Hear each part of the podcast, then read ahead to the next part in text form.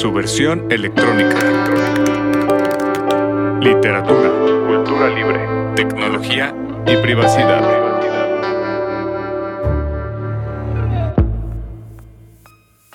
¿Cómo están amigos y amigas? Por fin tenemos un episodio más del podcast de su versión electrónica ya había pasado un ratito y es que han sido días complicados, con mucho trabajo, pero siempre hay tiempo para venir a este espacio y platicar de temas sabrosos con gente interesante. Y de hecho, esta vez eh, no solamente es una persona cualquiera, sino es la persona que estuvo en el primer podcast de su versión electrónica allá por enero, creo que estaba viendo la fecha, 23 de enero me parece que fue. Y esa persona es mi querido Hugo Roca, Hugo Roca Joglar que en esta ocasión también estamos, estamos un poco de fiesta, bueno yo diría un mucho de fiesta porque acaba de ser el ganador del Premio Bellas Artes de novela José Rubén Romero en esta edición 2021. ¿Cómo estás, querido Hugo? Qué gusto tenerte por acá. Muy bien, Morris. Me encanta estar de regreso al podcast. Perfecto, pues ya nos habíamos tardado, la verdad, ¿eh? Siempre, cuando hicimos ese primer podcast dijimos, no, seguro va, a haber más, seguro vamos a estar. Y han pasado... Ocho meses. Ya varios números, sí, varios meses, seis episodios. Entonces ya era justo y necesario porque, pues además de, del premio que es de lo que vamos a hablar, sobre todo en esta, en esta edición, también fue tu cumpleaños, cumpliste años un día después, ¿no? Me parece, de que te anunciaron que eras el ganador. Sí, sí, cumplí, no, un día antes. Cumplí el un día 20 de agosto y el 19 me avisaron. Ya, qué buena onda. Entonces, este, pues tenemos muchas, muchas cosas que celebrar, mi querido Hugo. Antes de empezar ya de lleno, eh, quiero recomendarle a nuestro público, como siempre, que su versión electrónica pues no, no tiene apoyos gubernamentales, no tiene ningún tipo de patrocinios. Tratamos de hacer cultura libre en todos los sentidos, en, el sentido amplio del término libertad. Y por lo tanto, nuestras obras literarias que publicamos con mucho esfuerzo, con mucho cariño, pues están a la venta para quien quiera y pueda, sin ningún tipo de restricción. Si ustedes compran un libro, ya sea físico o digital, pueden compartirlo sin ningún problema con quien ustedes quieran. La cosa es que la cultura llegue a lo más lejos posible. En Twitter estamos como su versión ELEC. En Mastodon, que es una red social libre, estamos como arroba su versión electrónica arroba mstdn.mx. Ahora sí, mi querido Hugo, quiero empezar eh, pues platicando del premio. ¿Cómo, ¿Cómo fue que te enteraste este premio empieza, hacen la convocatoria y te avisan que estás convocado, simplemente te dijeron ganaste o cómo fue ese proceso? Pues la convocatoria es libre, como el IMBA la abre cada año, como es el premio de novela Bellas Artes, que hay dos, uno es como para primeras novelas, para autores noveles en el género, y el otro es como el nacional de novela, que es el que gané, y la convocatoria es pública, cualquiera puede participar. Normalmente participan como entre 300 y 500 novelas quizá. Y pues me parece que un jurado se reúne de forma virtual, deliberan y dan el anuncio a finales de agosto de cada año. Órale, entonces hubo aproximadamente 300, 500 novelas ahí peleando el, el título, ¿no? Pues creo que la mía fuera como 250 de registrarse. Pero bueno, no tengo idea cuántas. 30 siguen siendo un chingo.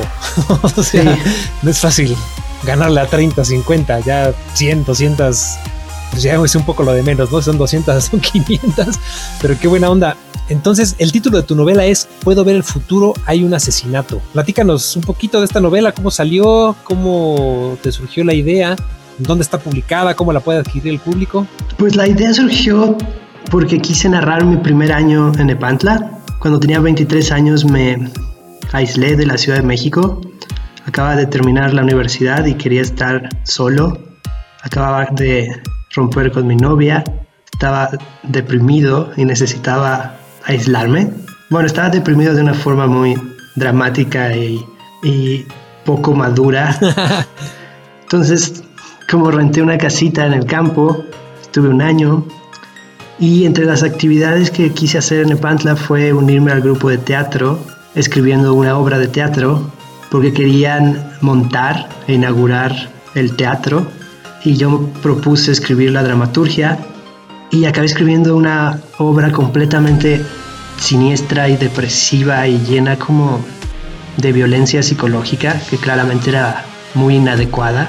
Entonces terminaron como por hacerme entender de forma muy diplomática que no venía el caso. Entonces la novela es sobre este año que viví ahí, como esta búsqueda de encontrar en el campo y en otro ambiente una, no una familia, pero sentirme parte de algo y también sentir como un rechazo muy hostil de parte de la comunidad. Y al mismo tiempo iba al club asturiano de Cuautla, que está muy cerca, entonces tenía contacto con muchos ritmos y muchas culturas mexicanas al mismo tiempo. Y pues en la novela intento como narrar todas estas capas que conocí desde una primera persona muy intimista. Siempre el narrador está muy conectado con sus sentimientos y con su confusión. Entonces es una novela de búsqueda personal y muy, volcada hacia la intimidad y hacia la confusión de un hombre joven. Pues suena, suena muy bien. De hecho, estoy aquí leyendo lo que los jueces eh, dijeron acerca de, esta novela y ellos la definen de esta manera. Dicen, es una novela de tono intimista, de búsqueda personal, con un lenguaje evocativo que alcanza buenos momentos de prosa poética. A través de un viaje a los orígenes de su propia sangre, el protagonista nos ofrece la descripción de un México de diferentes capas y ritmos culturales. Novela breve y original que deja al lector un gusto entrañable. Que suena de alguna manera eh, similar a lo que nos acabas de decir, y eh, esto es mi interpretación personal porque todavía no he leído Puedo ver el futuro, hay un asesinato, pero también me suena mucho a Noches de té verde, me suena mucho a Días de jengibre, me suena mucho a el juego, el ajedrez es un juego tan siniestro y personal y esto por supuestamente no es una queja ni una crítica, ¿no? Me suena a que como en todo lo que haces, pues hay un, una buena parte de Hugo Roca Joglar, ¿no? En esta escritura, en esta eh, tristeza, en esta intimidad, en esta depresión. Y creo que eso está muy bien porque sin ser yo un experto en literatura contemporánea, en escritura, en narración, creo que eso es una parte muy importante de, tu voz, de esa voz que has ido construyendo poco a poco, con trabajo, con dedicación. Y creo que allí está tu fuerte, ¿no? Al menos desde mi punto de vista. Sí, sí, completamente. Creo que todos los libros que he publicado son variaciones en torno a lo mismo. Y me encanta como esta idea de insistir en, en la búsqueda, en una voz íntima. Entonces, creo que toda la obra que he escrito es lo mismo, variaciones en torno a lo mismo y me encanta la repetición y la obsesión. En todas figura Nepantla y todas coinciden, como dices, en que como yo estoy en el centro, pero no yo como figura ególatra, sino como todos mis sentimientos y lo que creo que puede tener eco con personas de mi generación como siempre abordo la primera persona cuidando mucho que lo que digo tiene eco en alguien más y cuando revelo algo de mí que no tiene eco pues lo quito. No creo que tenga, creo que la primera persona solo puede tener valor si es un espejo al sentimiento de otras personas o de una generación y sirve como reflejo de preocupaciones comunales. Entonces me gusta abordar esta primera persona muy abierta y muy frágil porque creo que ahí es donde se puede generar identificación y que una literatura tan intimista solo tiene valor si logra generar esta sensación de espejo o de reflejo en gente que siente algo semejante. Sí, de acuerdo. Eh, aquí lo estamos diciendo, digamos, de una manera llana o no tan de manera tan compleja, pero yo soy de los que sostiene que uno no puede escribir de otra cosa que no sea de sí mismo, o sea, de una u otra manera, a nivel simbólico, por supuesto, siempre estamos hablando de nosotros, como dices, no en una manera ególatra de yo soy, yo digo, yo hago, sino que lo que decimos, lo que narramos, aunque sea puesto en una persona, entre comillas, muy distinta a nosotros, sigue siendo algo de esta complejidad que hay en nosotros, buena, mala, oscura, brillante, triste, alegre, etcétera. Y creo que tú lo haces muy bien. Eh, te digo, al menos hablo de las, eh, de las crónicas y las novelas que he podido leer de ti. A mí me gusta mucho eso. En, en Noches de Té Verde particularmente yo me reflejé mucho porque creo que todos pasamos eh, por etapas como esto que estás narrando, ¿no? Que pues de repente alguien corta con su pareja, o tal vez falleció una persona muy cercana, o tal vez perdió su trabajo, o algo, digamos, complicado, algo eh, que nos hace, pues, desanimarnos, reflexionar hacia, hacia el centro, y sin duda es fácil, creo que eso es un gran atractivo de tu escritura, es fácil identificarse con lo que te está pasando, aunque sabes que no eres tú, aunque sabes que lo estás leyendo, es fácil decir, ay cabrón, sí me pasó. y creo que ese es un gran, un gran fuerte. Aquí en, Puedo ver el futuro hay un asesinato. También leo en la descripción, bueno, tú nos dijiste también ahorita que está muy metida en Nepantla. ¿Nepantla es solamente un lugar en el que estás o cobra mayor importancia en cuanto a sus lugares, sus calles, sus puntos? ¿Cómo abordas Nepantla en esta nueva novela?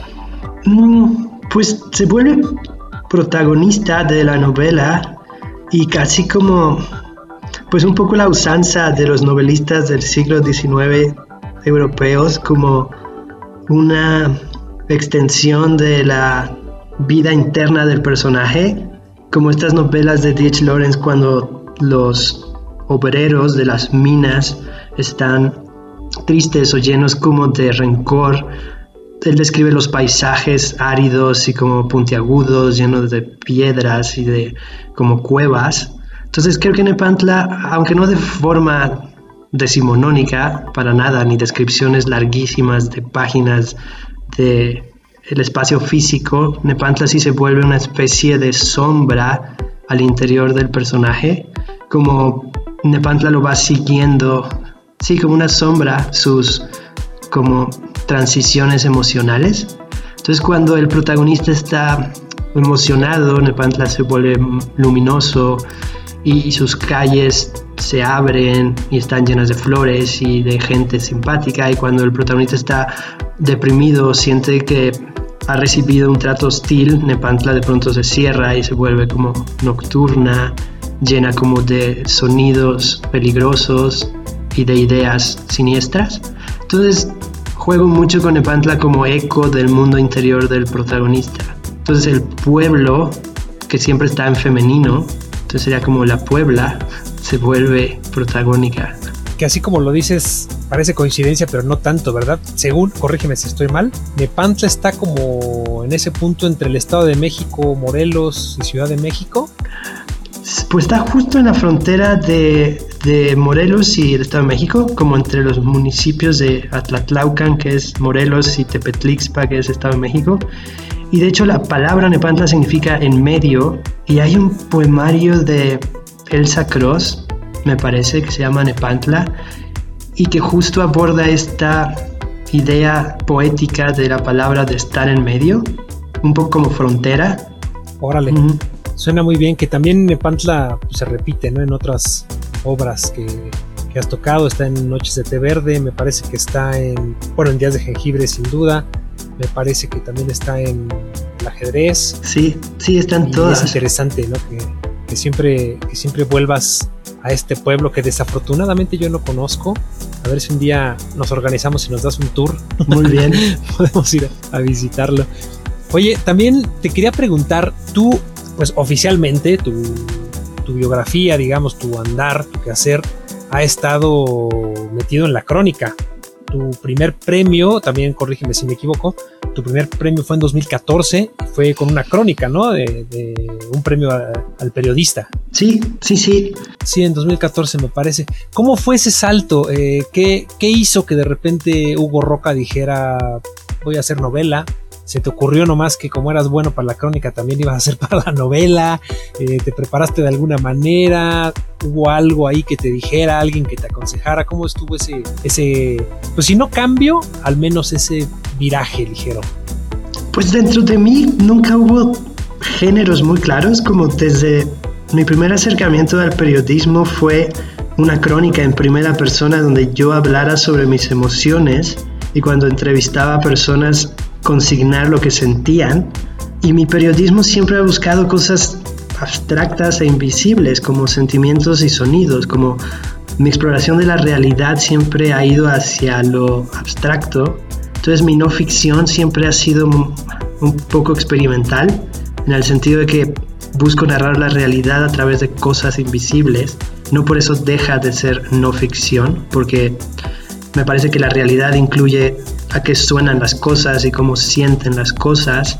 Entonces como esta exploración de sensaciones, como este periodismo sensual, siempre me llevó naturalmente a escribir narraciones, ya sea breves o de largo aliento, donde los sentimientos estuvieran siempre ahí y las personas reales sobre las que escribo siempre las busco llevar a, sus miedos más grandes, a sus sueños más grandes. Entonces, escribir sobre sentimientos de otras personas te lleva naturalmente a escribir una no ficción muy imaginativa donde todo es abstracto. Entonces de pronto en mi exploración personal, como en crónicas muy íntimas, de pronto se me hizo muy interesante llevarlo ya a la ficción, como ya imaginarme vidas que pude haber vivido pero no viví, ya como dar el paso hacia la ficción absoluta, pero a nivel escritura y creación literaria es exactamente lo mismo. Entonces creo que es ahí donde ya no tiene ningún sentido hablar de géneros literarios, como me gusta la idea de una literatura degenerada, completamente fluida. Y en el caso de los géneros me di cuenta dentro del mundo literario que como mis primeros pasos fueron como cronista y mi obra premiada era crónica, me encasillaron como cronista muy rápido, muy fácil y me di cuenta que muchos, muchas personas, amigas que escriben, también padecen este encasillamiento tonto, como si alguien considera que eres ensayista, eres ensayista y no puedes solicitar una beca en poesía porque eres ensayista. Entonces como esta división tradicional se me hace muy absurda y justamente cuando estaba encasillado como cronista, su versión electrónica creyó en mí como novelista, como escribí esta novela, Noches de Té Verde, y a ti te interesó mucho y su versión electrónica como editorial me dejó muy claro que su acercamiento literario es completamente libre de prejuicios, de tradición y que está muy dispuesto a esta visión literaria como algo degenerado, como un flujo continuo. Entonces, mi primera novela, que es mi primer trabajo de ficción, que está en el catálogo de su versión electrónica y es Noches de Té Verde, me parece que me abrió las puertas para seguir con ánimo de explorar mi faceta de escritor tanto en la crónica como en la novela sin ningún tipo de miedo o de inhibición, porque también el circuito literario tradicional te llena de miedos y de mutilaciones y como todas estas escuelas literarias y becas literarias y tutores y maestros y asesores, me parece que ejercen esta opresión de llenar de miedo a un creador y hacerle ver que para escribir una novela tienes que estudiar años de teoría literaria y que tienes que conocer formas y crear tensión dramática desde un aprendizaje casi académico. Y justamente su versión electrónica creyó en mi novela desde otra mirada completamente, que era un texto honesto que quizá reflejaba sentimientos generacionales y me parece que la literatura contemporánea va hacia allá, como hacia una literatura completamente degenerada donde lo más importante es hacer sentir unos a otros desde la honestidad. Como siento que la literatura contemporánea, la novela contemporánea está muy dividida como entre las nuevas generaciones, que no necesariamente tiene que ver con edad, sino de buscar una literatura fluida y las antiguas generaciones que todavía insisten en esta concepción elitista y un poco arrogante y absurda de la novela. Sí, bueno, evidentemente yo estoy de acuerdo contigo y de hecho ahorita que te escuchaba hablar me hiciste pensar en la primera vez que leí esa crónica con la que fue lo primero que leí tuyo Yo te conocí como ya muchos de ustedes saben. Si no saben, échense el primer episodio de este podcast, en donde además narras una anécdota divertidísima que te corrieron de la escuela o no te dejaron graduarte porque como un periodista iba a meter subjetividad en sus textos. Eso es inconcebible. Ni que, fue, ni que esto fuera siglo XX o mejor ni XXI. y, y, y cuando te premiaron, la persona que te tuvo que dar la mano fue la que no te quiso dar el título. un mes, bueno, no sé cuántos meses antes, ¿no? Entonces, eh, yo cuando leí ese texto por el que te premiaron, me hizo pensar en esto que estás diciendo. Yo sabía que era una crónica porque digo, el anuncio decía ganó el premio de crónica con un reportaje que hizo, pero me acuerdo que cuando yo lo leí dije, pues es que si no me hubieran dicho que era una crónica y que era un reportaje, o sea, para mí de alguna manera eso fue un cuento, en el, en el buen sentido de la palabra. O sea, fue una narración que me envolvió, me llevó a un lugar muy particular de, del estado de Guanajuato, me llevó a conocer la vida de unas personas que estaban ahí, que, que si estaban o no, si existieron o no, pues en realidad a mí me da igual. O sea, a mí lo que me envolvió, lo que me gustó y creo que por lo que ganaste ese premio fue por la maravillosa narración que hiciste, la manera de envolver, que como dices, eso se puede conseguir en varios géneros, no sé si en todos, pero sin duda en la novela. La novela tiene mucho de, narración, de crónica también, de, invención, de ficción y de no ficción, entremezcladas, porque, insisto, llega un punto en el que, pues, ¿qué importa si sí pasó o no? Eh, no estamos aquí haciendo historia, no estamos aquí haciendo, pues, reconstruyendo los hechos, ¿no? No estamos narrando un asesinato para resolver un caso. Estamos haciendo literatura, bueno, estás haciendo literatura y lo importante, creo que tiene más importancia el cómo que el qué. Y creo que ahí has, lo has hecho muy bien, has crecido mucho en lo que yo conozco, en lo que te he visto y leído estos últimos años y pues creo que es maravilloso. De hecho, eso me lleva a otra pregunta que te quería hacer. Ahora con esta pues esta forma de pensar más libre, no tanto en géneros, en esta literatura degenerada que tú le llamas, que por cierto me encantó el nombre, en esta literatura degenerada, eh, ¿vas a seguir haciéndolo? ¿Vas a seguir estirándolo tal vez, rompiendo ahí la barrera en algún otro género? Eh, o, ni siquiera te lo has planteado y vas a hacerlo conforme vayas sintiendo que es correcto?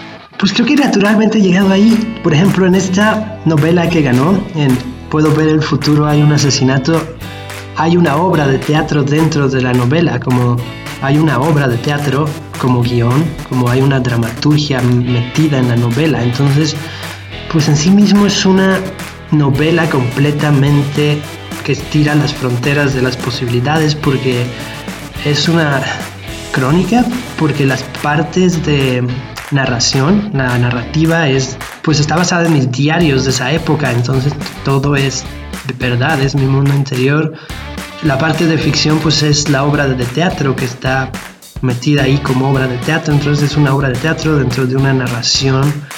Entonces en sí misma creo que es un degenere literario absoluto. Sí. y...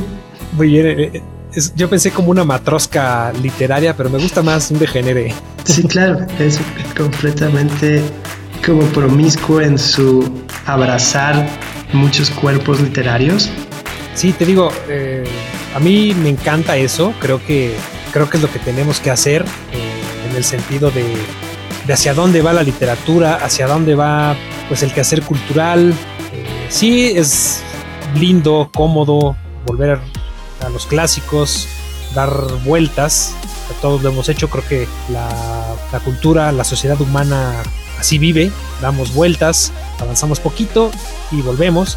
Pero, pero también está bien enfrentarse, chocar y romper y proponer.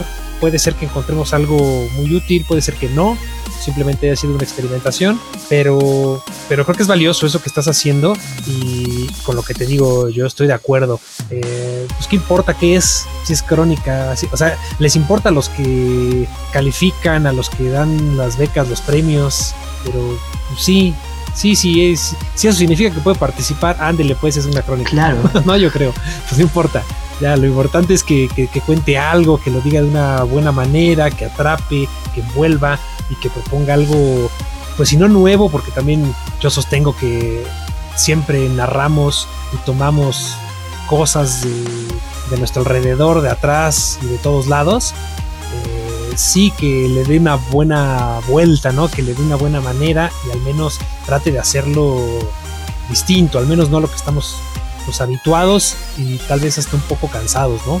Sí, claro, como por ejemplo, esto que dices de romper, lo que más ilusión me da del premio es el hecho que pues hayan optado por distinguir una novela que claramente rompe por lo menos la parte visible de la novela latinoamericana, como, no sé, por ejemplo, el premio más visible, el premio Alfaguara, que ganó Guillermo Arriaga con Salvar el Fuego, y como leer su novela, que está llena quizá de oficio y de técnica y de esfuerzo y de habilidad narrativa, y tiene muchas cualidades que tiene que tener un narrador. La historia es como una coreógrafa super fresa que a mitad de su vida de casada con una familia muy bien de la alta sociedad mexicana, de pronto deja su vida y se enamora de un homicida convicto en el reclusorio y descubre a través de él su lado salvaje y deja todo para irse con un asesino. Entonces como este tipo de narraciones tan épicas y absurdas, me parece que ya se dirigen a gente que ya está muerta, como hablan a un público muerto que ya no tiene ningún sentido contemporáneo.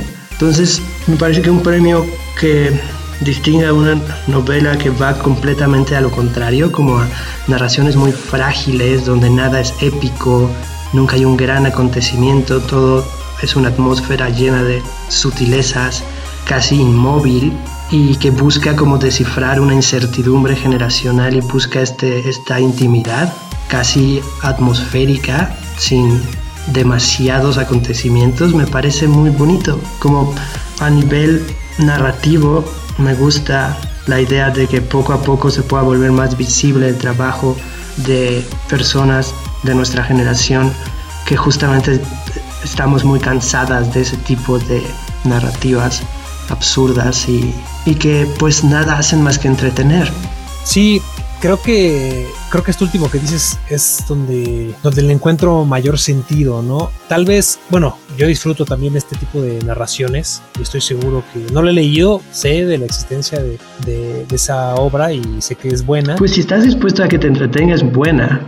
Sí, exacto, a eso me refiero como, como entretenimiento. y, no. es que esté mal, pues, es a lo que voy. No es que esté mal, estoy seguro que está, sí, está muy bien, escrita, muy bien hecha y por algo, y por algo ganó. O sea, no, no quiero demeritar ese esfuerzo, pero también creo que los premios buscan premiar la, la originalidad pues el bien y el mal, o sea, que, está, que esté bueno o que esté mal o que esté mejor o que esté peor, pues en última instancia es muy, muy subjetivo. Y a veces lo que gana es la frescura. Simplemente, eh, si es mejor o peor, pues quién sabe. Pero de 300 novelas, 295 hablaban en el mismo tono y estas 5 no ah, bueno, vamos a ver, ¿no? Aquí hay algo interesante, aquí hay una ruptura, aquí hay algo fresco, algo distinto. Y muchas, digo, no estoy, estoy hablando sin saber, ¿eh? no, no, sé las otras novelas que participaron. Repito, no he leído la tuya, yo espero que eso cambie pronto, pero, pero puede ser que haya sido por ahí y, eso está bien. O sea, creo que, creo que hay mucho mérito y también es muy difícil ser fresco, ser, atreverse a hacer algo que no todo el mundo está haciendo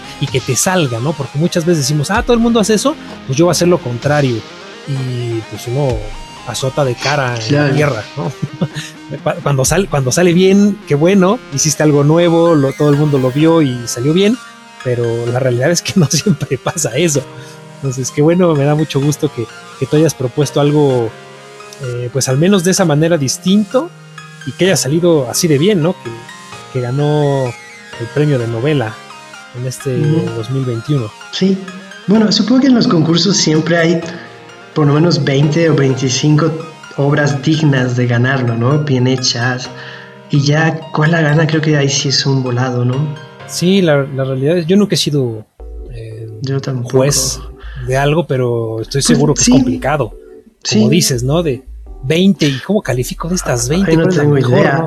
Supongo que lo único que depende... Muy complicado. De una persona que escribe es dar la obra bueno, escribir una obra lo mejor posible que puedas, como acercarte lo más a tu voz y trabajar lo máximo en que sea la obra que quieres hacer y ya, ¿no? Creo que es lo único que depende de ti. Sí, de hecho, me, acabo de acordar de un comentario que me hizo, bueno, no me hizo, ella hizo públicamente una, pues yo, yo diría ya amiga, yo espero que ella me considere también, si no, al menos compañero de Nora de la Cruz, que también estuvo aquí en un podcast hace dos o tres programas. Eh, ella, ella dijo algo que fue medio polémico, pero yo me quedé pensando y dije, pues que sí, ¿no? Ella sostenía que no importaba o importaba menos que también estuviera escrita una novela, una narración, que lo que realmente importaba era la empatía que despertaba. Es decir, si escribiste medio mal, pero hiciste algo que fuera muy empático con mucha gente, iba a ser algo que iba a ser muy bien visto. Eh, no sé si ella lo dijo específicamente por algo en lo que estaba trabajando, en lo que ya publicó o en lo que pensaba hacer, pero, pero sí me dejó pensando, dije, pues es que sí, de alguna manera, o sea, pienso en los jueces, seguro, bueno, es que eso es ser humano, vaya, no es, no es de juez. Ser humano es, tiene tener afinidad hacia lo que te conmueve, en el sentido de, pues si, no sé, acabo de pasar por un episodio eh, difícil o emotivo relacionado con X cosa, si leo algo de X cosa, pues evidentemente me va a mover algo y, me va a llamar la atención y me va a atraer mi atención, pues. Entonces, creo que hay mucho, al menos para pensar en esto que, que. Pues a mí se me hace el escenario ideal, ¿no? Que las personas en el arte busquen empatía emocional. Conozco mucha gente claro. que lo que buscan en una novela es que los rete racionalmente y les plantee ideas, que los haga de una forma muy racional cambiar sus esquemas. Sí. Pero bueno, yo estoy de acuerdo con eso. Sí, o sea, y no está mal. También no. está bien leer cosas súper cerebrales, difíciles, que te hagan pensar, pero, o sea, no, no, no, no todo es eso, ¿no? Vaya. Entonces, yo disfruto en general leer ensayos, algo un poco más clavado, sí, ya filosofía, sé. política. Pues tu mismo libro leer. va por ahí, ¿no? Anarquismo y edición, más o menos. Ah, bueno, sí, algo así. Sí, no, no tiene mucho de narración, tiene más de argumentación. Pero sí, o sea, yo disfruto leer y escribir ambas cosas. Un día de estos yo espero poder perseguir mi carrera de escritor más en forma. ya te estaré platicando, querido Hugo, para Muy que bien. me aconsejes y me, me des algunos, alguna guía por ahí. Pero ya veremos. Oye, pues me gustaría irme despidiendo. Te, te repito la pregunta antes de, de, irnos. ¿Dónde podemos conseguir, puedo verlo, puedo ver el futuro, hay un asesinato? Pues el premio está dirigido a novelas no publicadas, entonces no está publicada y pues el INBA tiene la prioridad para publicar la primera edición y no sé si la vaya a publicar la Secretaría de Cultura, el Fondo de Cultura o u otra editorial en coedición. Así que no tengo idea aún, pero me gustaría que saliera este año. Sí, pues cuando esté publicada, avísanos, hacemos otro programita para hablar más en forma de la edición en sí, de todo este proceso en el que has participado y evidentemente estaremos muy al tanto de, de cómo va todo ese asunto. Eh, redes sociales donde te puede leer la gente de tus otras obras. Bueno, evidentemente Noches de Té Verde, que es la primera novela que escribiste y que publicamos aquí con mucho gusto. Ahora hasta con, digo, siempre me dio gusto y me dio cariño, me dio orgullo que tener una novela de Hugo Roca Jolar acá. Ahora me da más gusto porque fue la primera novela de un ganador de, del premio de novela de Limba, eh, Noches de Té Verde. Claro, además es la única que está disponible actualmente. Claro, eso tiene que Entonces, ver. Si a alguien le interesa leer mi faceta de novelista, le recomiendo que compre Noches de Té Verde. Sí, es. En la página de su versión electrónica. Porque además siento que es una novela a la que le tengo mucho cariño y creo que está llena de grandes momentos, por lo menos emotivos. A mí me gusta mucho porque tiene algo que dijiste hace un momento. Yo la siento muy honesta. O sea, es, ficción, vaya, nada de eso pasó. No eres tú el protagonista, pero como decía yo hace rato, hay mucho de ti, evidentemente. En ti, de, bueno, del protagonista y de, los demás, ¿no? Personajes y situaciones. Y a pesar de que no pasó nada, en realidad, creo que es muy honesta. Creo que refleja de manera muy transparente muchas emociones, muchos eh, pues episodios por los que es común atravesar crisis de identidad, de la edad, del amor incluso, y creo que eso lo hace muy bien. Eso fue sobre todo lo que me llamó la atención de la novela y por la cual hablé contigo para, para publicarla acá y afortunadamente todo salió bien. Y pues sí, como dices, eh, si hay alguien aquí que no esté tan familiarizado con el proyecto de su versión electrónica, nosotros hacemos eh, libros, cultura, política en el sentido filosófico, para nada partidista. Y eso tiene que ver con que nuestras licencias son licencias abiertas, pensadas de manera humana, no capitalista, y eso hace que eh, pues prácticamente siempre haya disponibilidad de libros. Por lo mismo no tenemos em, pues una distribución gigantesca, es complicado llevar los libros a todos lados, pero al menos a la República Mexicana en formato físico sí llegan. Eh, y en formato digital hemos tenido compras de Noches de Té Verde específicamente. En Alemania tenemos un par de libros vendidos. En Estados Unidos, en Argentina me parece. Entonces dense una vuelta ahí a su versión electrónica.org. Chequen nuestro pequeño catálogo editorial que yo espero que pronto adopte uno o dos miembros más. Y pues por acá seguiremos, querido Hugo. Esperemos también pronto publiques algo más acá en su versión electrónica. Si es que te gusta la idea, si es que está en tus, en tus planes, siempre serás bienvenido de este lado. Claro, el año pasado escribí muchísimos libros, así que supongo que podríamos reunirnos a que escojas uno. Perfecto, propongo que nos reunamos con unos mezcales y platiquemos tranquilamente. Muy bien. Oye, y para como cerrar el libro de Noches de Té Verde, como pienso que su fuerza emotiva es como esta exploración de una vida que no viviste pero pudiste haber vivido. Y creo que es ahí donde podría resonar con muchas personas porque aborda de forma muy honesta esta pregunta que todos se hacen como qué hubiera pasado si hubiera tomado esta decisión. Entonces yo pues en ese libro sí me entrego absolutamente a, imaginar, casi desde la nostalgia, qué hubiera pasado si hubiera decidido ser músico. Entonces creo que esa es su fuerza, como que muchas personas se van a sentir reflejadas en esta búsqueda de otra vida posible e imaginar cómo hubiéramos sido de haber tomado otras decisiones. Sí, eh, bueno, ya sueno como palero, ¿no? Pero a mí me encanta. Hasta la voy a volver a leer. Pero sí, está perfecto. A mí se me hace que es una gran novela. Siendo honestos, hablando de honestidad.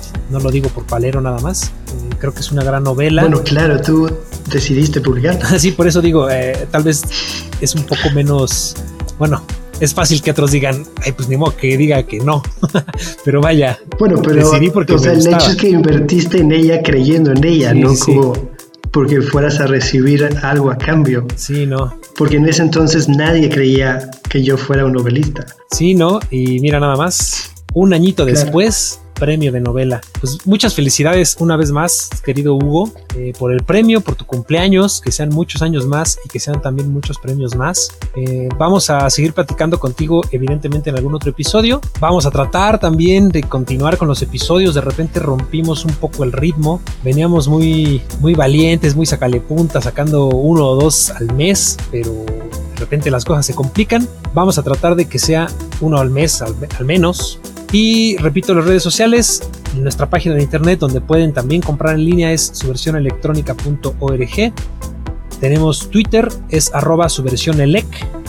Tenemos Mastodon, que es arroba su versión electrónica arroba mstdn.mx. No tenemos Instagram, no tenemos Facebook, ni lo tendremos jamás. No creemos en ese tipo de, redes, em, como le llamamos nosotros acá. bueno, no nosotros, pues es un término existe, el capitalismo de vigilancia. Le damos mucha prioridad a la privacidad y eso tiene que ver con nuestro quehacer, con las cosas que nos interesan y con la manera en la que hacemos todas estas cosas. Y pues bueno, mi querido Hugo, con esto nos despedimos. Si quieres dar algún anuncio, algún otro comentario antes de irnos.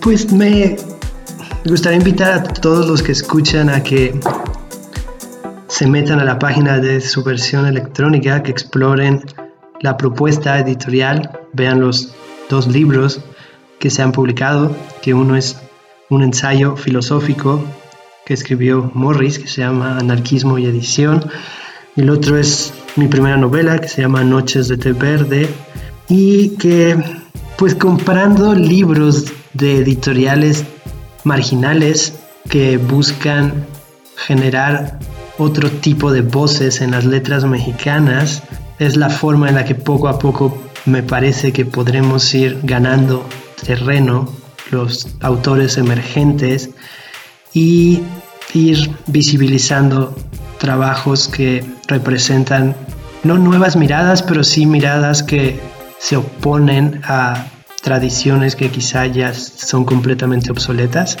Sí, de acuerdo. Pues muchas gracias. Una vez más felicidades, Hugo, por tus logros y por tu cumpleaños. Y nos estaremos viendo. Abrazo hasta allá. Hasta luego y nos vemos la próxima. Su versión electrónica. Literatura, cultura libre, tecnología y privacidad.